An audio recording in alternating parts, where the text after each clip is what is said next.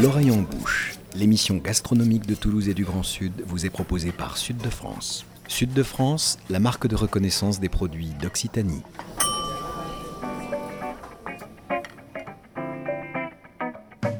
Bonjour et bienvenue dans l'oreille en bouche, l'émission gastronomique qui met Toulouse et le Grand Sud dans ses casseroles et dans vos oreilles. Un morne mardi de janvier, conférence de rédaction de l'oreille en bouche. Observant l'abîme infini du ciel céruléen par le vasistas, nous vint une pensée de circonstance. En ce mois prompt à la déprime saisonnière et aux mauvaises résolutions gravées dans la culpabilité judéo-chrétienne, il nous faut retrouver du peps. Et qu'est-ce qui nous donne du peps en hiver?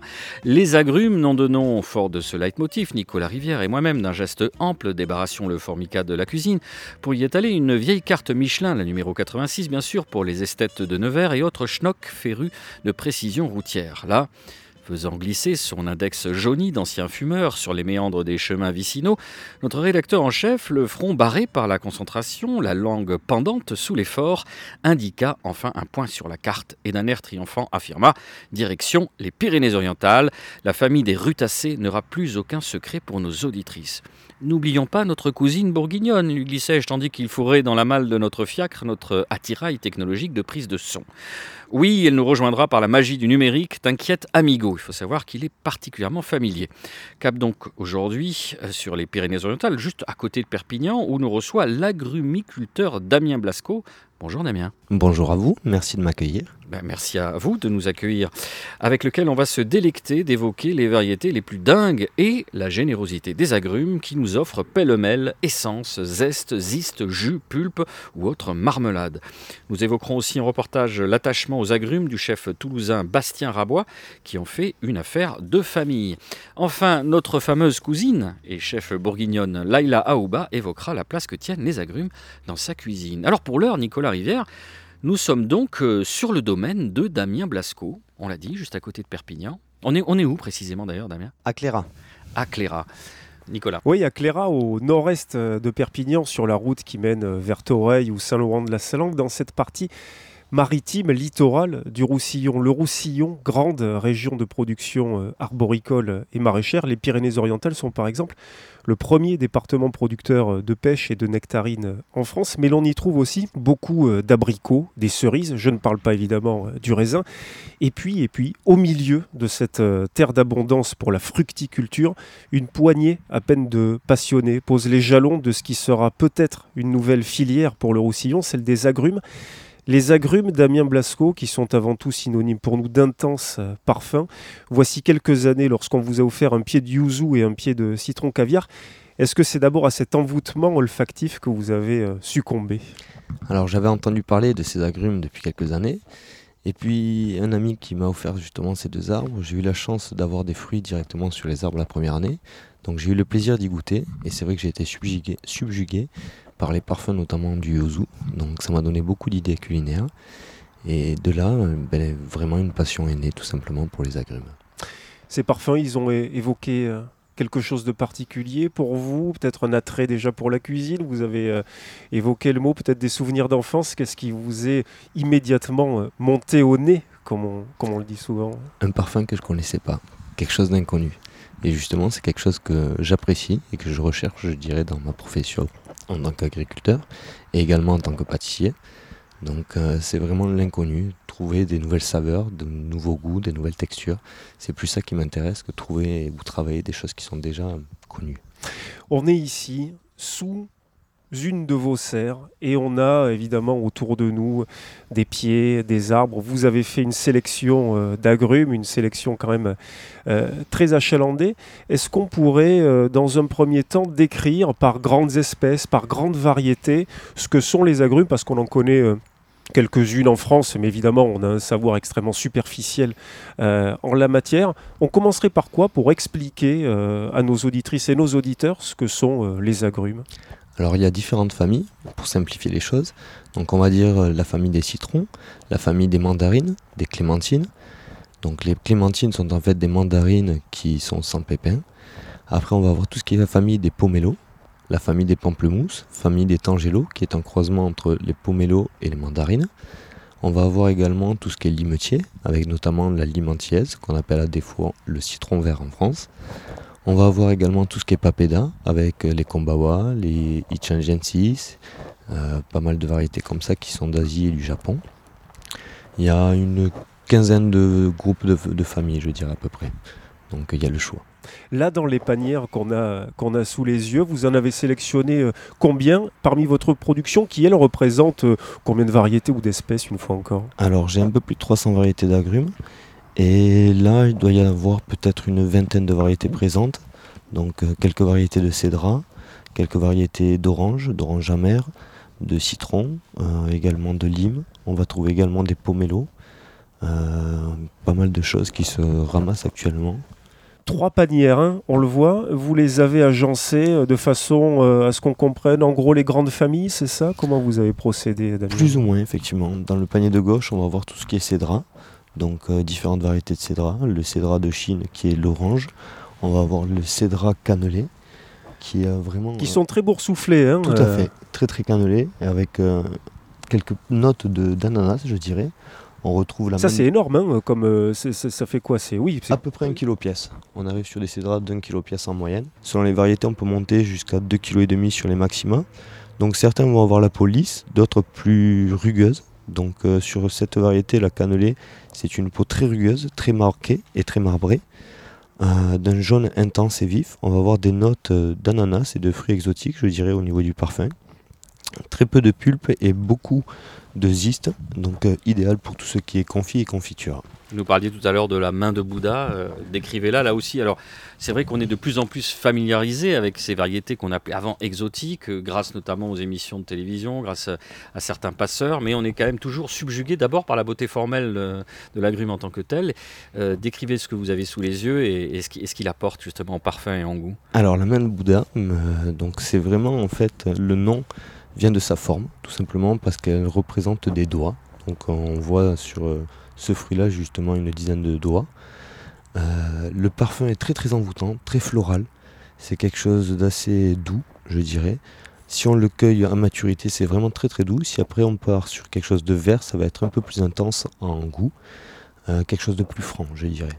Mais c'est des choses qui sont très très bien pour aller avec tout ce qui est volaille, poisson, on peut également l'utiliser en pâtisserie, autant pour des glaces, des sorbets, ou autant en confit. Là, on était davantage sur le panier un petit peu euh, exotique. Sur celui qui est plus à droite, chères auditrices, euh, faites-nous confiance. qu'est-ce qu'on a et euh, qu'est-ce qui est un petit peu surprenant, subjugant et, qui monte un petit peu d'ailleurs en tendance actuelle dans la cuisine Alors là, on va retrouver des produits un peu plus traditionnels, je dirais. Donc l'orange Navelina, qui est une orange à jus classique on arrive sur la fin de saison, une orange de couleur orange avec une peau assez lisse. On va avoir les bigarades, donc ce sont les oranges amères, qui sont principalement utilisées pour les confitures. Euh, on va avoir tout ce qui est lime. Donc là, on a une lime antillaise qui est mûre et qui est jaune, et une lime antillaise qui est verte.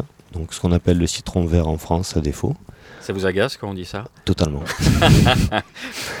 et on expliquera pourquoi tout à l'heure d'ailleurs. Avec plaisir. On va retrouver également euh, la bigarade de Nice, donc qui est une variété euh, de la province de, fin, de la région de Nice. Conquatine, un croisement entre les conquates et les clémentines.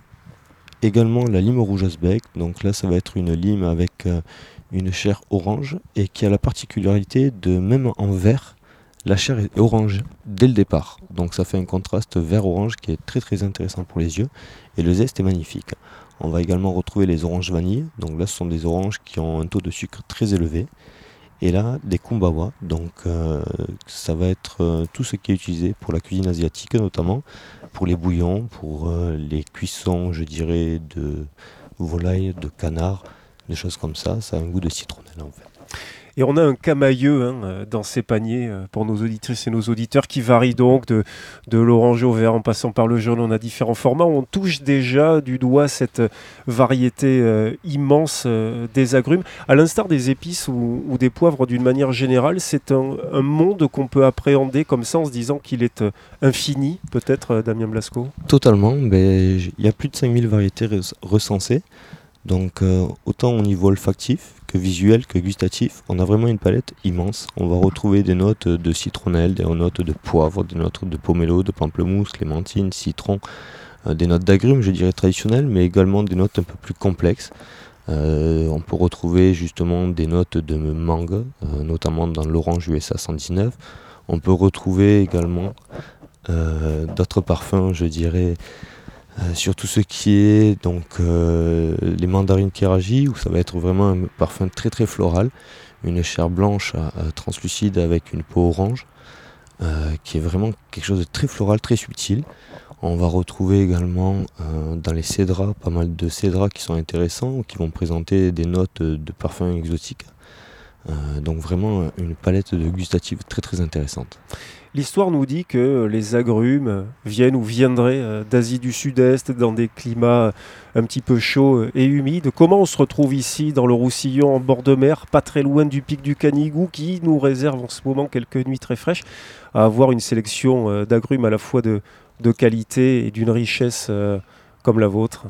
Alors effectivement, à la base, les agrumes proviennent principalement de Chine et d'Asie. Euh, à part tout ce qui est micro-citrus, donc les citrons caviar dont on entend parler beaucoup actuellement, qui eux sont originaires d'Australie.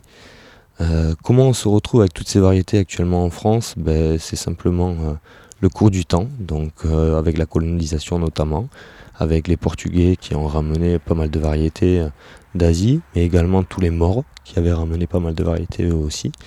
Donc c'est la colonisation qui a joué en premier temps, je dirais, l'importation des agrumes en Europe. Après, ça a été le phénomène euh, des orangeries euh, en France. Donc il y a eu euh, un engouement des, riches pour les agrumes. Et du coup, ben, c'est vrai que les agrumes ont été importés majoritairement à cette période-là. Et après, à partir de 1900, c'est tout ce qui est les croisements qui ont commencé à être mis, mis au point, je dirais. Beaucoup en Espagne, mais également beaucoup aux États-Unis, notamment pour les pomelos. Beaucoup de variétés ont été créées là-bas et je dirais que depuis les années 1900, c'est la course à la, création de variétales.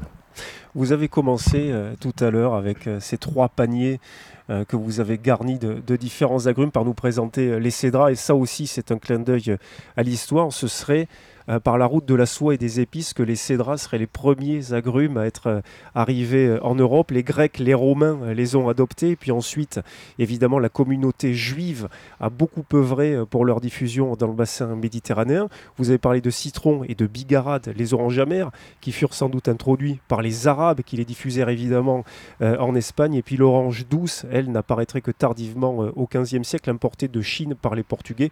On retrouve là, un peu à la manière de l'historien Fernand Brodel l'histoire des échanges commerciaux euh, de l'Europe, euh, de la Méditerranée, du grand bassin méditerranéen euh, résumé. C'est une belle histoire que tout ça vienne s'enraciner à Perpignan, où vous êtes avec Bénédicte et Michel Bassès, bah, un des seuls hein, à cultiver cette passion-là et ces plaisirs-là. Alors pour l'instant, effectivement, en France, il y a encore très peu de, producteurs d'agrumes, mais ça se développe. je dirais que sur les 2-3 dernières années, il y a eu plus d'une dizaine de producteurs, à ma connaissance, qui se sont lancés. Et chaque année, de plus en plus de producteurs s'intéressent aux agrumes. Euh, c'est vrai que c'est un, fruit qui est tellement passionnant que je comprends que ça attire beaucoup de personnes. À la base, euh, qu'est-ce qui fait euh, justement qu'ils s'intéressent? C'est le, le, parfum, c'est la variété, c'est le côté surprenant? L'inconnu, encore une fois. Donc ça va être vraiment de trouver quelque chose que je ne connais pas, une nouvelle saveur, un nouveau visuel. Beaucoup de produits peuvent être intéressants au niveau du jus, mais pas au niveau du zeste. D'autres, ça va être l'inverse, ça va être vraiment le zeste qui est très intéressant et qui est le plus intéressant à travailler. Maintenant, quelque chose qui est intéressant pour moi ou plaisant pour moi ne l'est peut-être pas pour vous, et ainsi de suite. Donc, euh, bah, tous les produits sont intéressants à produire pour moi. Cela dit, il y a quand même des modes. Alors, qu'est-ce qui marche fort en ce moment? On a parlé du citron caviar tout à l'heure, la main de Bouddha. Je le répète, on l'a vu dans certaines émissions. Euh, des émissions de télé où euh, ça devient de plus en plus populaire. Qu'est-ce qui marche bien en ce moment et qu'est-ce qui tombe en désuétude malheureusement? Alors ce qui marche beaucoup, ça va être tout ce qui est euh, agrumes asiatiques, je dirais. Donc euh, le plus connu c'est les yuzu. Après on va avoir les anayuzu, les mandarines karaji, les oranges natsu daidai, pas mal d'agrumes comme ça. On va avoir également tous les cédras. Les cédras, c'est vrai que les restaurateurs sont friands de ce produit-là autant pour le travailler en sucré qu'en salé, donc euh, c'est très intéressant. Les produits qui par contre euh, commencent à euh, disparaître quelque part, je dirais, ça va être plus les mandarines, qui effectivement ont disparu des étals au profit des clémentines. On va avoir également quelques variétés de citron euh, qui disparaissent au fur et à mesure car beaucoup moins productives, même si leurs arômes sont beaucoup plus envoûtants. Damien Blasco, l'intérêt renouvelé ou peut-être tout simplement nouveau de la gastronomie et de la haute gastronomie française, et on va parler au cours de cette émission de quelques anecdotes liées à Pierre Gagnère, à Morgan Rimbaud, qui ont fait que euh, vous êtes arrivé sur de très très grandes tables françaises. Yannick Colombier, qui est arboriculteur à l'Isaac, dans le Tarn-et-Garonne, que nous avions reçu euh, dans cette émission au printemps dernier, qui lui fait tout autre chose que les agrimes, a ce même rapport-là avec la très haute gastronomie. On a l'impression qu'aujourd'hui, c'est la haute gastronomie qui vient chercher cette exigence-là des produits sur des choses extrêmement qualitatives, extrêmement spécifiques. C'est la porte de salut pour que on puisse éventuellement se euh, redécouvrir, je dirais, euh, ou découvrir tout simplement euh, cette palette-là qui, on l'a dit, est quand même extrêmement variée. Alors effectivement, les, les chefs actuels, que ce soit des chefs connus ou méconnus, portent un grand intérêt aux agrumes parce que justement, il y a une palette gustative, olfactive qui est tellement importante que ça permet vraiment de laisser libre cours à, ses pensées et à ses émotions gustatives. Donc euh, beaucoup de cuisiniers ont, un fort attrait pour, pour l'agrume, tout simplement. Mais il faut que ça passe par ben, cette théorie de gastronomie. Il n'y a pas de, il a pas d'entre-deux en quelque sorte. Hein. Euh, la cuisine populaire, est-ce qu'elle peut hum, s'approprier ce, répertoire-là hein, euh? Oui, je pense que c'est là vraiment à la mesure de toute, de toute ménagère de, de s'approprier les agrumes. Après, on va les travailler d'une façon ou d'une autre. C'est là où, justement on va démarquer un grand cuisinier euh, de la ménagère. Ça va être sur les techniques qui vont être employées plus que sur le résultat gustatif, je dirais, puisque bah, souvent, quand on goûte un plat, à quoi on pense? On pense pas à un plat d'un grand chef, on pense à un plat de notre grand-mère ou de notre maman dans notre enfance. Donc c'est vraiment le côté émotion, je dirais, qu'on retrouve euh, grâce à ça. Le petit souci, c'est que pour l'instant, c'est pas forcément entré dans la tradition de la ménagère. On se dit, je vais pas me faire un poulet au yuzu comme on faisait, ou un canard à l'orange à l'époque. On va pas faire un canard au yuzu, vous voyez. Tout à fait. Ça reste encore. Il y a une, un vernis de, de nouveauté, d'exotisme. Comment on, fait euh, passer finalement toutes ces euh, soi-disant nouveautés dans, dans, dans, le grand public? Ben, La rareté qui devient moins rare, tout simplement. Euh, les yuzu étaient introuvables parce qu'il n'y avait aucun producteur, que à part au Japon c'était impossible de produire ailleurs. Maintenant vous pouvez produire des, yuzu n'importe où dans le monde, donc forcément ben, vous en trouverez plus facilement sur les étals. Également euh, c'est valable pour tout ce qui est cédra, notamment les Bouddha dont on a parlé tout à l'heure, où vous les trouvez de plus en plus sur les étals, pour ne pas citer, mais aux périodes de Noël vous les trouverez dans toutes les GMS quasiment tout ce qui était euh, Cédra, Yuzu, main de Bouddha. ce que vous nous dites, Damien, c'est qu'il faut se lancer, il faut oser. Oui, exactement. Et on fait, euh, on fait quoi? On fait l'apprenti euh, alchimiste, on teste des choses, on Vous laissez parler vos sens. C'est vraiment le côté olfactif déjà qui va vous mener un petit peu sur les, pistes de votre plat. Voilà, déjà frottez votre fruit, ressentez-le, inspirez à, à plein nez, je dirais, les odeurs qui s'en dégagent et laissez-vous guider sur les associations que ça vous porte à, l'idée. Ah, ben, avec une viande plutôt rouge ou plutôt avec une viande blanche, plutôt avec un poisson ou plutôt en salade. Et c'est là-dessus que vous devez vous, vous laisser faire. Damien, la passion des agrumes, c'est un virus que l'on attrape et contre lequel là, il n'y a pas de vaccin. Hein. On est obligé de devenir un, un chasseur d'agrumes à travers le monde. Tout à fait. Une fois qu'on y goûte, malheureusement, on en devient féru et, et je dirais qu'on en a vite euh, le besoin de, se promener dans ces champs. Parce que, à l'origine, vous, vous n'êtes pas particulièrement agrumiculteur de père en fils. Hein Absolument pas. Euh, mes grands-pères étaient effectivement dans l'agricole. Mon père, euh, non, il est dans le négoce. Et pour ma part, ma première société était dans l'agricole, mais pas du tout sur les agrumes. Ça a été vraiment le, le fait d'avoir eu ces deux arbres offerts par mon ami qui, a été le déclic euh, là-dessus. Et après, comme vous en parliez, le déclic euh, au niveau professionnel, je dirais, ça a été la rencontre avec Pierre Gagnère au sein du Fouquet. Voilà, et cette rencontre, elle a eu lieu à Toulouse. Hein? Exactement. C'était quand et dans quelles circonstances? Alors, si je ne me trompe pas, c'est il y a 5 ans. Donc, euh, j'ai eu la chance de travailler au Fouquet à Toulouse. Et comme chaque année, en fait, le chef Pierre Gagnère, qui signe une partie de la carte, organise un gala avec le restaurant. Et donc vient passer 3-4 jours au, sein de l'établissement. Et durant ces 3-4 jours, j'ai eu le plaisir de rencontrer Pierre Gagnère et travailler à ses côtés. Ça a été vraiment quelque chose d'extraordinaire pour moi. Et à la fin des 4 jours, j'ai eu encore plus de plaisir à pouvoir lui présenter une partie de mes produits, ce qui a été un déclic, euh, je dirais, sur le côté professionnel, puisque c'est lui qui m'a incité à me lancer en production. Et ensuite, la deuxième rencontre très importante, c'est celle avec Morgan Rimbaud dans le cadre d'un concours de, pâtisserie. Tout à fait. Donc, euh, ma petite chouchou, je dirais, Morgan Rimbaud, qui, au début, m'a contacté pour faire les CFD en junior, donc les, championnats de France des desserts assiettes. Elle voulait travailler sur les agrumes, donc euh, c'était une association là-dessus, et elle a gagné. Donc euh, sa victoire m'a permis de rentrer sur l'étape parisienne et de me faire connaître auprès notamment euh, du Shangri-La Hotel Paris, puisque c'est là qu'elle travaillait à cette époque. Et à Paris, vous avez aussi rencontré Leïla Aouba, Leïla qui est en ce moment même à Savigny, en Bourgogne, au soleil. Vous vous souvenez, euh, Leïla, de cette rencontre euh, avec Damien Blasco ou de la rencontre avec ses agrumes Je ne sais pas, dites, euh, dites-le nous. Oui, tout à fait, je m'en souviens très bien parce qu'il y avait une découverte de ces agrumes grâce au Yard. Donc, travaillé avec Culinaris et euh, Yard qui était le restaurant où vous travailliez à l'époque hein, euh, exactement où j'opérais le midi euh, pour faire de la cuisine de ménagère on va dire. On peut avoir des superbes agrumes dans la cuisine de ménagère.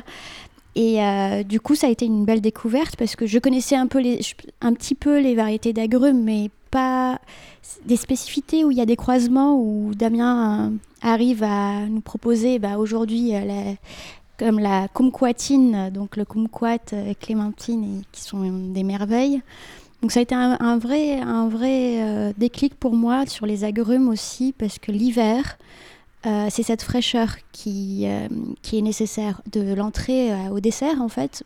Je, je trouve que contrairement à l'été et au printemps où je vais utiliser des fleurs et des herbes sauvages qui vont ramener ce petit peps, cette petite différence, bah, les agrumes vont ramener, c'est le caviar pour moi de, de, la cuisine simple, en fait. On va faire quelque chose de simple, mais il y aura ce zeste, ou bien cette pulpe, ou bien ce condiment, qui va faire en sorte que ça va surprendre les gens. Et c'est toujours la surprise, même pour moi, en tant que que cuisinière, de découvrir les agrumes de Damien quand je passe une commande. Je ne sais pas à quoi m'attendre et c'est, et c'est, là l'intérêt, c'est de découvrir et de se dire avec ça, je pourrais faire ça et puis apprendre au fur et à mesure. Oui, on m'a parlé d'une certaine tarte, mais n'anticipons pas. Je vous propose qu'on fasse une petite pause avec un zeste de musique et on se retrouve dans quelques instants justement pour évoquer euh, ces recettes. I never thought I'd miss you half as much as I do.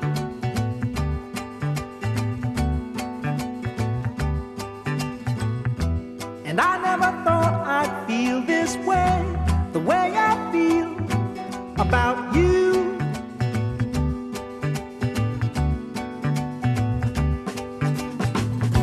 As soon as I wake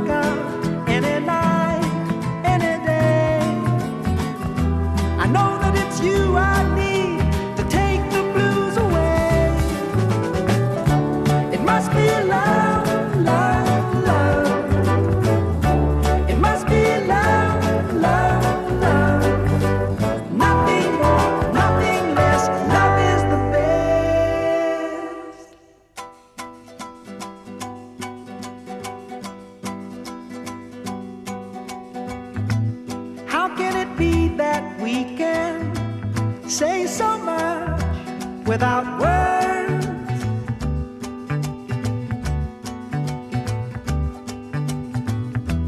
Bless you and bless me, baby. Bless the bees and the birds.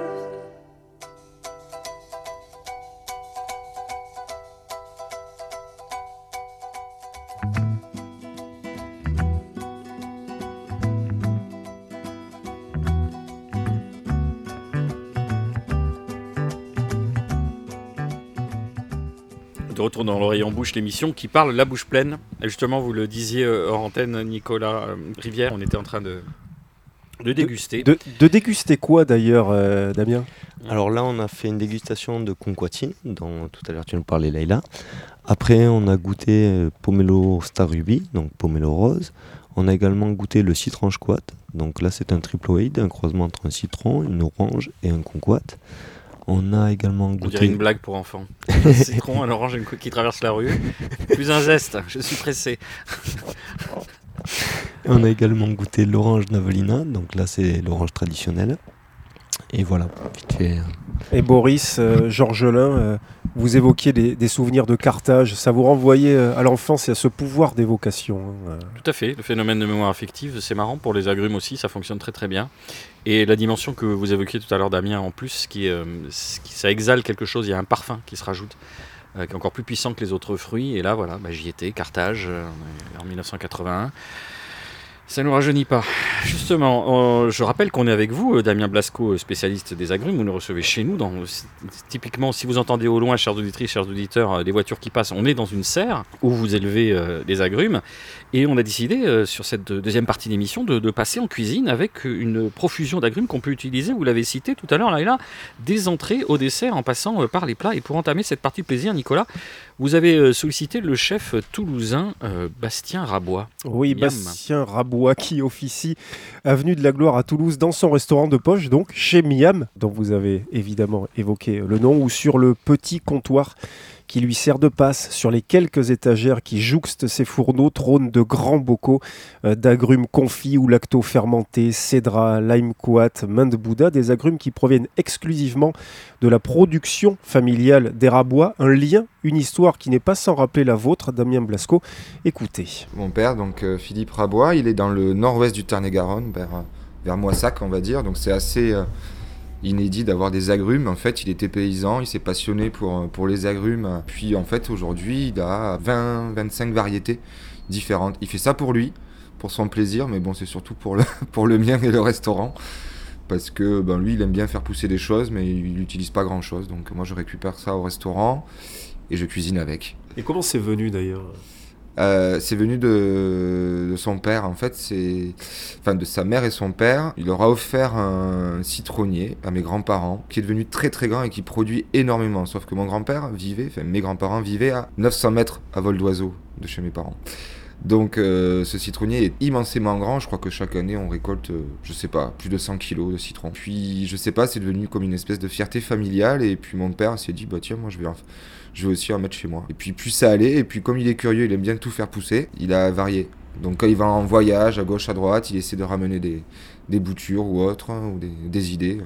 Comme il est souvent allé à la Réunion, bah, il y a du combava, il y a des citrons galets, des citrons verts. Quel usage fais-tu de, de, tous ces agrumes dans ta cuisine euh, ici? Euh, bah, Quand c'est la saison, euh, en général, il y a toujours un dessert à base d'agrumes. Alors là, en ce moment, c'est, j'appelle ça les déclinaisons d'agrumes de Philippe Rabois. Ça va être quatre façons de travailler, quatre agrumes différentes, en chantilly, en confit, en crémeux, en moelleux, voilà. Moi, je l'utilise facilement avec le cochon, parce que ça va souvent bien ensemble, le côté gras du cochon et le côté acidulé. Donc une échine euh, confite longuement avec euh, des agrumes. Je, vais les couper tout simplement euh, en tranches. Je vais soit farcir l'échine si elle est ouverte et la rouler après, donc ça ce sera à cœur, où je mettrai aussi des aromates, oignons, ail, des herbes type thym, laurier, etc. Ou alors carrément euh, dans le plat au four avec un jus de viande. Toujours pareil, aromate, euh, ce qu'on a un peu sous la main et de saison, toujours de saison, c'est important. Et puis après, on vient arroser la viande régulièrement et elle vient, se,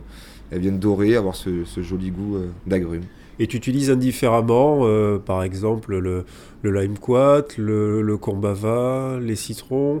Est-ce que tu prends l'écorce? Est-ce que tu récupères le jus? Comment tu voilà, comment tu t'appropries cet outil gastronomique-là, en fait? Alors, ce qui m'arrive de faire aussi, ce sont des, sels d'agrumes, c'est-à-dire que je prélève l'écorce, je les fais sécher avec au déshydrateur ou au four, hein, si on n'a pas de déshydrateur, à, peu près 70-80 euh, degrés, le temps que ça devienne assez euh, dur, mais que ça perde pas trop le parfum non plus, il faut faire attention. On mélange, on mixe ça avec du sel et ça fait un petit sel qu'on peut mettre sur un poisson, sur une entrée. Euh, après le jus, on peut, bah, en faire une, belle vinaigrette pour servir sur une entrée, sur un, je sais pas, moi j'aime bien travailler le chinchard ou le macro. On peut faire une, une vinaigrette avec le, jus d'un citron vert, un peu de miel, une belle huile d'olive pas trop amère, paf, sur un, sur un poisson cru euh, qu'on aurait flambé avant. Moi je trouve ça chouette. Ça remplace le vinaigre, quoi, d'une certaine manière. c'est l'élément acide qui. Euh, ouais, c'est un élément acide, ouais. Après, ça se, ça, ça, se transforme euh, en dessert forcément, en, crémeux quand on le mélange avec, avec des œufs ou. Enfin voilà, n'importe quelle recette, un cake au citron c'est magnifique. On veut le baba au rhum avec un sirop imbibé d'agrumes, ça peut être super aussi. Quoi. Et vous aussi, de votre côté, euh, là et là, vous avez quelques petites recettes à nous faire partager parce qu'il nous a ouvert l'appétit, là, Bastien Rabois. Euh, oui, j'ai quelques recettes, mais en fait, l'idée du citron, euh, surtout quand, quand, on a des beaux citrons comme ceux de chez Damien Blasco, c'est qu'on utilise le zeste jusqu'au pépin, en fait. On, essaye de ne rien gâcher de ces citrons-là. Et j'ai une recette euh, de dessert bon, que Damien Blasco a, pu goûter, c'était la tarte aux pommes euh, frangipane citron et avec du thym aussi d'ailleurs, qui est un produit qui est magnifique, qui est un thym citron ou un thym panaché. Et donc cette, euh, cette frangipane, elle est sans œuf et la base c'est le zeste de citron et le jus de citron, la poudre d'amande, le beurre et le sucre, tout mélangé au même, même ratio en fait. Une pointe de farine si on veut, si on a peur de la la consistance. Et après, forcément, les, pommes qui vont être coupées très finement à la mandoline ou à la main et euh, arrosées d'un peu de jus de citron aussi. Donc ça fait un dessert sur une tarte. Euh, tarte c'est une tarte euh, aux pommes qui, qui marche très bien.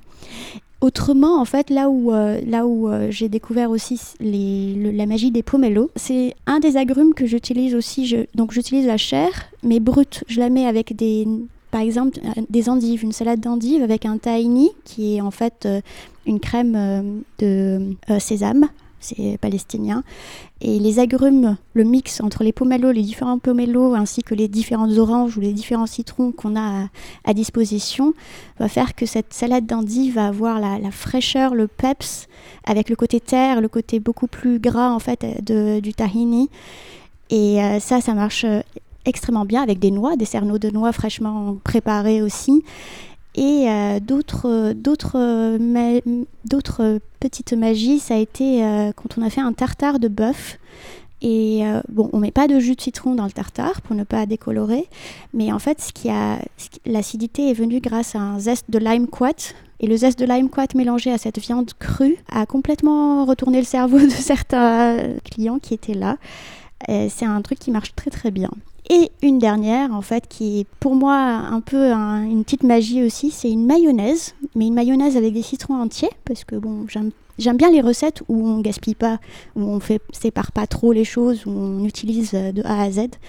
Et du coup, c'est une mayonnaise avec une base de d'œuf qu'on fait monter grâce à de l'huile de cameline, qui est de la famille du lin, et dans laquelle on rajoute les zestes plus le jus de citron et du poivre, bien évidemment.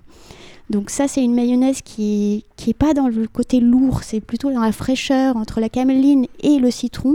Selon le citron qu'on utilise, on est plus sur quelque chose de très frais qui va aller très bien même avec un schnitzel de porc, donc un porc pané et frit ou, ou autre chose qui est beaucoup plus gras et quelque chose de chaud ou froid ou des, même des poireaux. Donc le zeste de citron aussi a une place très importante dans la cuisine au soleil. Il va être présent du début à la fin, mais en fait, il n'y aura pas le même citron zesté sur les différents items de la carte. Donc en fait, j'ai par exemple 8, 8 assiettes différentes de l'entrée au dessert. Enfin, pas entrée, il n'y a pas d'entrée plat, mais euh, c'est une cuisine de bar à vin. Donc en fait, le arancini qui est toujours présent, qui est une risotto frit, pané et frit. Euh, dessus, je vais mettre beaucoup de poivre, mais je vais mettre aussi un zeste de citron. Et là, on va arriver sur un poivre. On va avoir une, la, sensation d'avoir un poivre Sichuan ou Timur, alors que c'est un poivre Malabar ou Pondichéry mélangé avec le zeste d'un lime quat ou d'une lime antillaise ou même d'un citron jaune. Donc c'est assez magique, c'est assez surprenant et moi-même je, je découvre au fur et à mesure que j'utilise ces agrumes. Nicolas alors, on va poursuivre évidemment ce voyage en cuisine agrumien avec Bastien Rabois, avec vous, euh, Laïla, et avec vous, Damien, puisque vous êtes aussi cuisinier et pâtissier. Mais pour revenir sur ce que disait Laïla, qui est très important, les agrumes, on peut en utiliser tout. Il n'y a pas de fruits perdus ici chez vous, de la fleur aux feuilles, en passant par l'intégralité. Ça, c'est une approche générale que vous avez voulu impulser à ce projet euh, paysan hein, ici. Exactement. Ben, en fait, comme en cuisine, tout se transforme, rien ne se jette. Donc partant de ce principe, euh, j'ai cherché à, transformer les produits invendables, donc tout ce qui est produit moche, tout ce qui est produit abîmé, et également tout ce qui est produit qui tombe de l'arbre. C'est-à-dire que chez moi, je vends seulement les produits qui sont encore sur arbre et seulement les produits que je cueille moi-même. Tout produit qui tombe est un produit pour moi qui est soit sur maturité, soit qui est tombé à cause d'aléas climatiques, donc qui n'est pas apte à être vendu, du moins qui n'est pas optimum. Du coup, je vais les transformer et là, actuellement, j'ai mis en route une distillerie. Ça fait maintenant en fait 3 ans.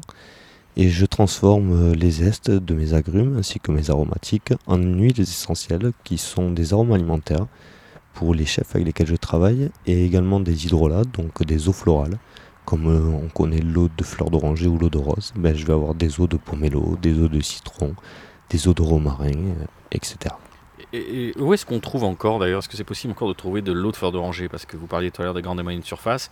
C'est fini, ça, j'en ai jamais vu des, des, vrais comme dans mon enfance en Tunisie, justement. C'est vrai que c'est un, produit très très dur à trouver. Euh, Mais vous en faites, vous alors moi j'en fais très peu, euh, je dois sortir. Mais c'est pour Pierre Gagner, pas pour moi là, bien sûr. Non, même pas, c'est que j'ai beaucoup beaucoup de clients qui me le demandent, donc je dirais même pas quel client là, et je préfère faire l'impasse sur ce sujet-là. Mais c'est vrai que c'est un produit qui est énormément demandé. No comment. je vous propose qu'on poursuive justement, vous le disiez Nicolas Rivière, avec Bastien Rabois, cet échange autour de la cuisine des agrumes. On l'écoute. Pour rester en cuisine, euh, tu le suggérais un petit peu, ça peut s'utiliser euh, à tous les moments, quoi, sur des entrées, sur des plats, sur des desserts. Mm. Ça offre du coup une palette euh, assez large en quelque sorte. Ouais, puis enfin moi je trouve que ça apporte un relief à, la cuisine. je donne un exemple. pendant les fêtes, je servais un poisson snacké avec un beurre blanc. Beurre blanc, cuisine classique. La euh, cuisine française, c'est toujours très bon quand c'est bien fait. Ben là, bam, euh, mène Bouddha avec et de suite ça apporte quelque chose d'autre. quoi. Euh, là, je tiens à la main le, kombava. Le kombava, quand on va avoir par exemple dans la cuisine notamment réunionnaise à base de sauce, parfois riche, parfois un peu lourd, comme les rougailles, les caries, etc. Euh, ben moi j'ai goûté des caries là-bas à la Réunion avec euh, le, le, ou, le petit euh, petit rougail bien pimenté avec des zestes de kombava qui viennent un peu relever le palais tout ça. Je trouve ça excellent. Donc moi je, je me suis ben, imprégné de ça et, et je trouve que c'est autant sur des légumes que sur des viandes, que sur des poissons, il y a, ou, les fruits. Il y a de, super choses à, oser. Après, je ne suis pas un expert de l'assemblage ou de, de l'accord euh, agrumes, euh, truc. C'est moins mon truc. Je fais à l'instinct et euh, ben je goûte. Quand ça marche, c'est trop bien. C'est difficile à, travailler pour éviter de, faire le geste de trop, d'apporter peut-être un peu trop d'amertume ou trop d'acidité. Est-ce qu'il faut manier tout ça malgré tout avec délicatesse, comme on peut l'imaginer qu'il faut le faire de toute façon avec, avec tout ce qui nous passe sous la main? Comme je te disais, je marche à l'instinct, donc euh, je goûte. Si je vois que ça me plaît pas assez, ben je rectifie. Je me suis fait avoir d'ailleurs L'autre fois parce que j'avais une lacto de Men Bouddha mais qui datait d'un an et je goûte, j'ai goûté autant le jus que le fruit et c'est ultra amer. Et donc ben forcément ben, je goûte avant et je me dis bah tiens pourquoi pas utiliser cette amertume si on peut y apporter, faire quelque chose d'agréable en bouche après. Donc j'en ai fait une marinade avec quelque chose d'assez gras. Je crois que j'ai fait ça avec un poisson gras, bah, j'en parlais tout à l'heure, du chinchard ou du maquereau quoi. Euh, et, du coup, bah, en fait, ce qui s'est créé, c'est qu'il y avait ça s'est contrebalancé en fait. Il y avait cette, cette, amertume à un moment donné qui vient aussi euh, titiller le palais parce que c'est pas inintéressant. Et en même temps, il y a le côté gras qui vient donner une espèce de plaisir tout rond en bouche. Et, puis j'avais mis un peu d'acidité aussi euh, avec juste un petit, un petit jus de citron. Là, on les a donc nature hein, dans l'assiette, en lacto-fermentation pour les Bouddha. Est-ce que tu en utilises aussi euh, confit? Ouais, ouais, j'en ai des confits là. J'ai, euh, pendant les vacances, j'avais un gros stock de, ben, de lime quat et de calamondin et euh, ben, on s'est fait une session avec un ami. Enfin, c'est pas tout à fait ça, mais on s'est fait des, des, grosses conserves comme ça de, de citron confit. Alors là, ce que j'ai dans la main, c'est pas du citron confit, c'est de la tomate arbustive, autre chose, mais que fait mon père? Mais ça, c'est un chutney. De la quoi? De la tomate? Tomate arbustive c'est les tomates réunionnaises qui poussent sur des arbres et qui ont un petit goût acidulé sucré. Et on en fait du chutney. Avec, euh, on peut mettre du kombava d'ailleurs, justement, euh, du piment et ça vient condimenter. Et j'ai, bah oui, là-bas, j'ai un gros pot de, citron, euh, de citron confit. Alors ta recette à toi pour, les, pour faire confire ces citrons? Il y a deux écoles, et non même trois écoles. Il y a l'école 100% au sel il y a l'école 100% à l'huile et l'école mixte. J'avais commencé à faire 100% euh, au sel, c'est-à-dire qu'on ouvre les citrons en croisillon le plus profond possible, on les bourre de sel, on les met dans un pot le parfait et on, laisse dégorger euh, le temps que tout le sel ait fait sortir le jus et on voit euh, si ça remonte jusqu'au bout. Si ça ne remonte pas jusqu'au bout, on continue avec de l'eau. Ça marche plutôt bien, mais au bout d'un certain temps, le, citron change de couleur, c'est moins jaune vif. Il devient un peu marron, quoi. Il tire sur ouais, Et puis la, texture aussi change. Et euh, il y a une autre technique qui serait qu'à l'huile. On fait des tranches, qu'on immerge d'huile. Et sinon, il y a la technique technique euh, pardon, mixte que j'ai appris de mon ancien beau-père. Et j'avais goûté ça chez lui qui était super bonne. C'est euh, il commençait au sel et ensuite il les, faisait, les immergeait dans l'huile. Et j'ai goûté ça euh, chez lui et j'avais trouvé le rapport sel, gras et texture croquante et couleur super intéressant.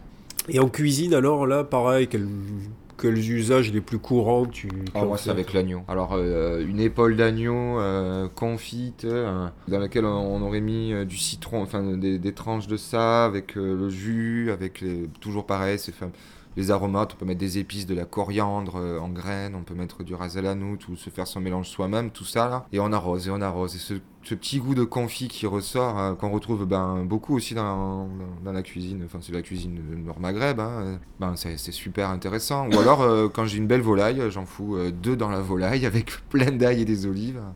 Et là, ça embaume, ça embaume le restaurant, c'est génial. On a presque les effluves. Nicolas Rivière. Laila ou Bastien Rabois évoquait la notion de relief apporté par les agrumes en cuisine et Bénédicte Boger, euh, l'historien euh, de la cuisine, évoquait lui le rôle de révélateur, de tranchant dans un plat. Il évoque la notion de ray de lumière qui permet euh, d'évoquer les, contrastes. Vous souscrivez à cette vision-là, cette sensibilité-là, j'imagine? Oui, tout à fait.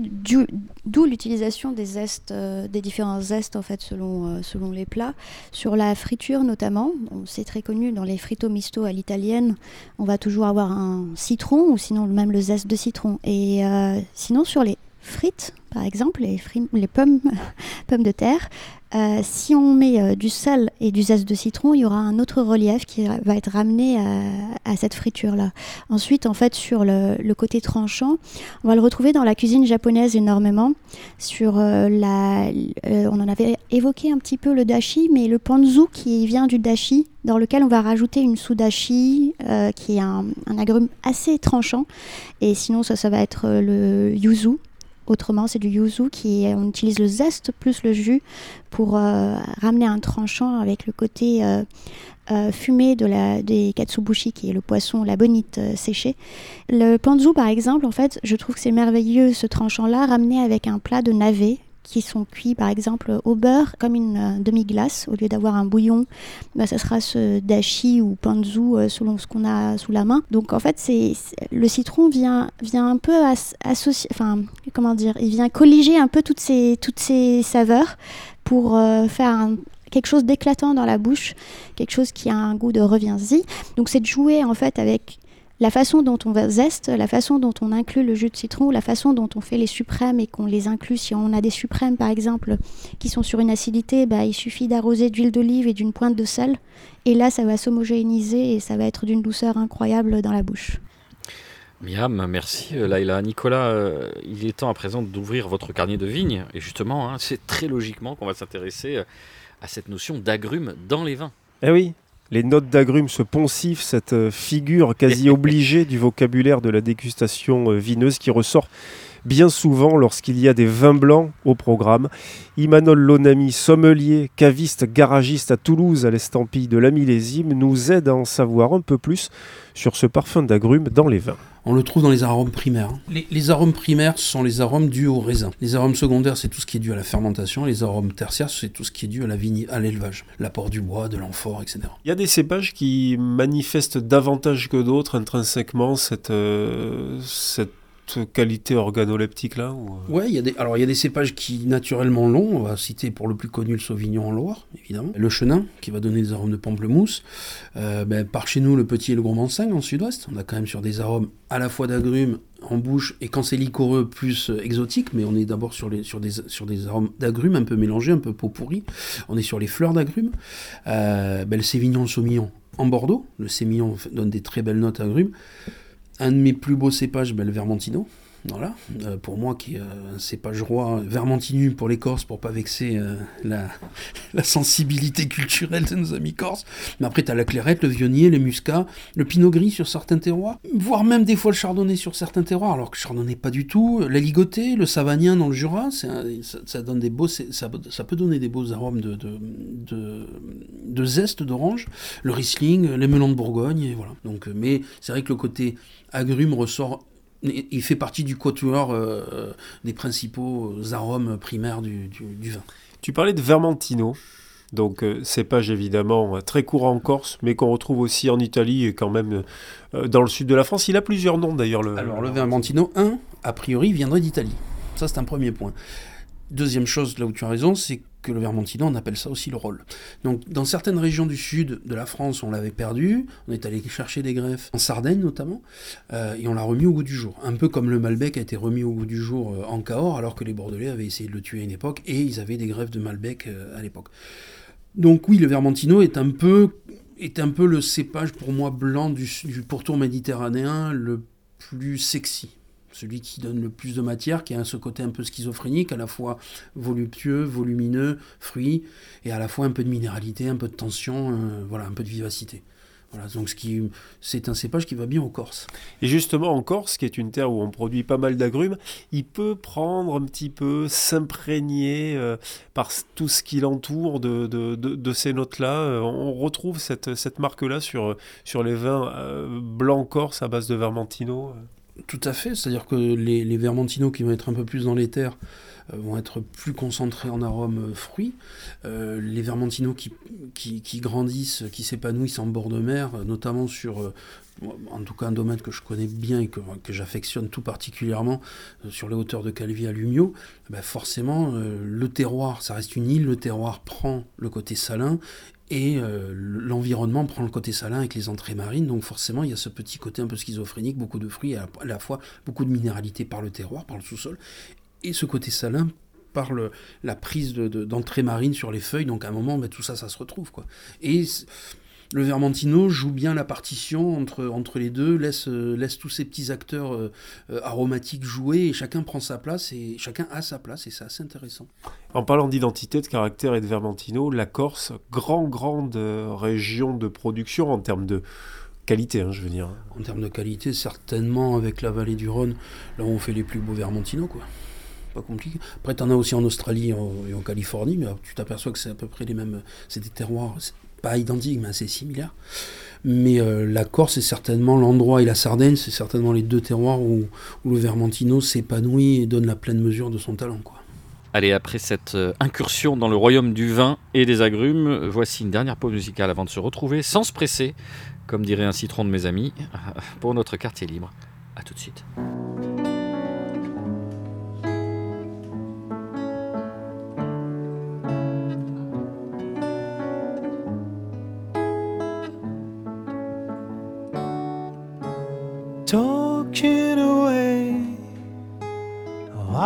Know what I'm to say, I'll say it anyway. Today is another day to find you shying away. I'll be coming for your love, okay, and take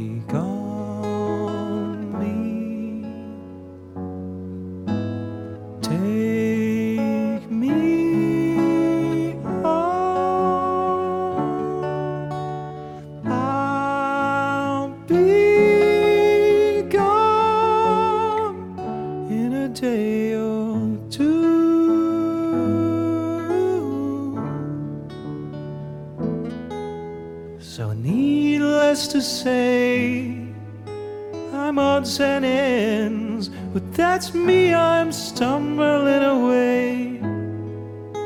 Slowly learning that life is okay, and say after me, it's no better to be safe than sorry, and, and take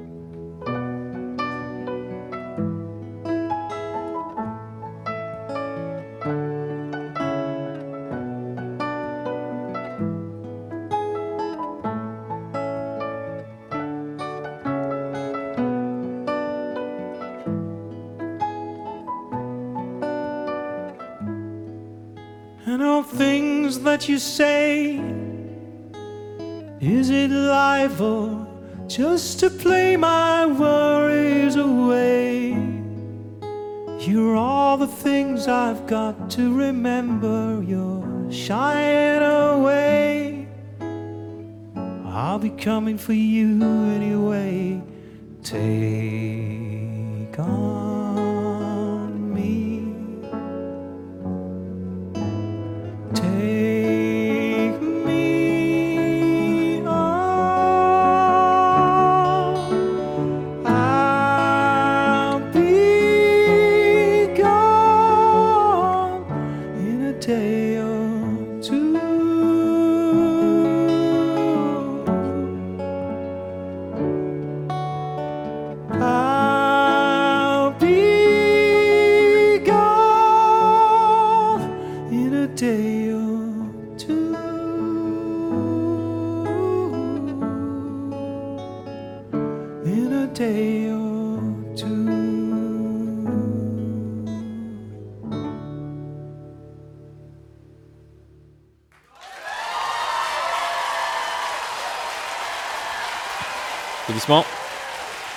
pour Nicolas Rivière, évidemment. Thank you so much, Nicolas Rivière. Vous êtes bien, vous êtes bien dans l'Orient Bouche. C'est le quartier libre, la dernière partie de notre émission, celle où on partage nos lectures, nos trouvailles, nos envies. On commence avec vous, Laïla, avec euh, un livre. Oui, alors c'est un livre pour les anglo-saxons, mais qui j'espère sera traduit en français si des éditeurs nous écoutent. Ça s'appelle The Land Where the Lemon Grow, et c'est l'histoire de l'Italie et de ses agrumes, écrit par Elena Attlee en 2014 édité par Particular Books. Et c'est en fait une balade historique, euh, culturelle, économique du citron en fait de la de la rivière de la Riviera italienne jusqu'au la côte Amalfi. Et c'est plein d'anecdotes, c'est plein de petites recettes, mais surtout, surtout, on apprend beaucoup sur l'histoire de la Renaissance. Et Catherine de Médicis et toutes ses collections euh, de citrons, euh, qui c'est délicieux, poétique et olfactif à la fois. Je le conseille vivement. The Land Where the Lemon Grow par Elena Attlee. Merci Laïla. On reste euh, dans les livres avec vous, euh, Damien Blasco, puisque vous êtes en train. euh, c'est vrai que vous avez, vous, avez pas, vous avez pas mal de temps libre. Hein? Ben, on s'amuse, en hein, train d'écrire un livre en plus de vous occuper de toutes vos serres. et de ça, entre deux siestes la nuit, pour aller rallumer les chevaux, et bien à ce moment-là, justement, on en profite pour écrire. Donc un livre qui devrait paraître au mois d'octobre de cette année, aux éditions Bonnier. Zeste et geste. Donc ça, ça va englober un peu tout, je dirais, sur les agrumes. Ça va partir de l'histoire des agrumes, avec notamment quelques recettes de grands chefs avec lesquels je travaille. On va également trouver quelques recettes personnelles ainsi que plusieurs fiches, je dirais plus ou moins techniques, avec euh, notamment comment euh, faire fleurir ces agrumes, à quel moment cueillir, euh, différentes variétés résistantes au froid, les différents porte-greffes qu'il existe, un peu de technique je dirais, et après des fiches produits, donc des fiches descriptives d'une partie de ma production. ce qui permettra au plus grand nombre, je l'espère, de découvrir encore une fois les agrumes. Le rendez-vous est pris, c'est pour Ça sera pour octobre normalement de cette année, en 2022. Pour octobre. Merci Damien. De votre côté, euh, Nicolas, quelques références Oui, quelques références euh, livresques. Agrumes, comment les choisir et les cultiver euh, facilement aux éditions Ulmer, signé par Bénédicte et Michel Bachès, qui sont vos voisins à quoi une cinquantaine de, kilomètres d'ici, à Eous, euh, toujours dans le Roussillon. Euh. C'est ça, vol d'oiseau, ça doit être à peu près 50-60 km. À la différence que moi je suis à vol d'oiseau à 4 km et demi de la mer, alors qu'eux sont plutôt à la montagne. Et nous évoquions en début d'émission le lien récent, bien que marginal, entre les agrumes et le Roussillon, la, catalanité. Euh, il faut rappeler qu'il y a quand même une préparation dite à la catalane qui marie d'amour l'ail et le citron. Vous faites blondir des grains d'ail dans l'huile d'olive, vous les singez avec un petit peu de farine, vous ajoutez du jus de citron, vous le faites cuire avec des tranches de citron si, si vous le souhaitez. Voilà, vous filtrez tout ça et vous pouvez napper des poissons, du gibier, de la volaille. La préparation à la catalane, vous retrouverez euh, cette recette dans la Bible de la cuisine catalane, qui est celle d'Eliane Thibault Comlade. Et puis vous retrouverez ça également dans Fourmiguetto, qui est un autre grand livre gourmand du Languedoc et du Roussillon au sens large. Merci Nicolas. Alors euh, de mon côté, une fois n'est pas coutume, je vais évoquer un article de la Dépêche, le journal de la démocratie, article mis en avant par le compte Twitter de Rosalis, la bibliothèque numérique patrimoniale de Toulouse. Nous sommes le 17 janvier 1922, il y a 100 ans à peu près. Un article issu de la rubrique Réflexion d'un gourmet nous narre l'histoire suivante. Vers 1860, Jérôme Rousselot est le chef saucier du restaurant Le Cercle situé dans la rue Victor Hugo, qui s'appelait alors la rue Bourbon à Lyon. Au premier étage de ce restaurant se trouvait le Cercle des Brotteaux, dont les membres étaient de joyeux garçons ne regardant pas la dépense, nous dit l'article.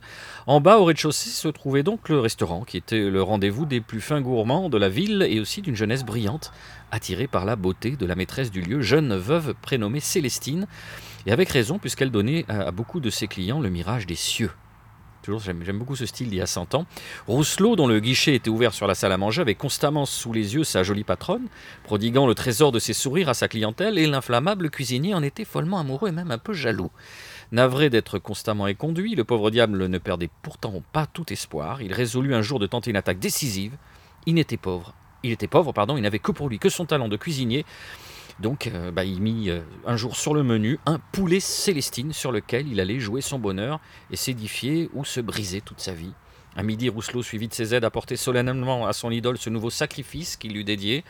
Après l'avoir goûté, la belle veuve en redemanda, le trouva délicieux et lorsqu'elle en prit pour la troisième fois, elle se déclara enfin vaincue. Elle s'empressa de laisser tomber sa petite main, nous dit l'article, couverte de bagues dans la main du saucier génial qu'elle avait si merveilleusement inspiré. On ne remerciera jamais les dieux de la bonne bouffe d'avoir permis cette union, puisque les deux tourtereaux compteront dans leur descendance un certain Paul Bocuse qui serait leur arrière-petit-fils. Alors, cela tient sans doute de la légende lyonnaise. Je suis allé vérifier l'arbre généalogique du grand Paul. Je n'y ai pas trouvé le sieur Rousselot, mais comme le dit cette citation du film L'homme qui tua Liberty Valence, car la légende est plus belle que la réalité, on imprime la légende. Lorient Bouche, c'est fini. Merci de nous avoir suivis. Vous êtes un peu tristoun tous les deux, Damien et Nicolas Très triste. Merci à vous d'être venus. Cette émission est coproduite et diffusée par l'homme qui a vu l'homme qui a vu l'ours, Radio Radio, Radio Radio Plus et Radio Terre. Vous pouvez nous retrouver sur notre page Facebook, nous réécouter sur radio-radio-toulouse.net et toutes les plateformes de streaming. Je vous rappelle enfin ce proverbe allemand là où on manque de fruits, la betterave est la reine des agrumes. On se retrouve dans 15 jours et d'ici là, portez-vous mieux.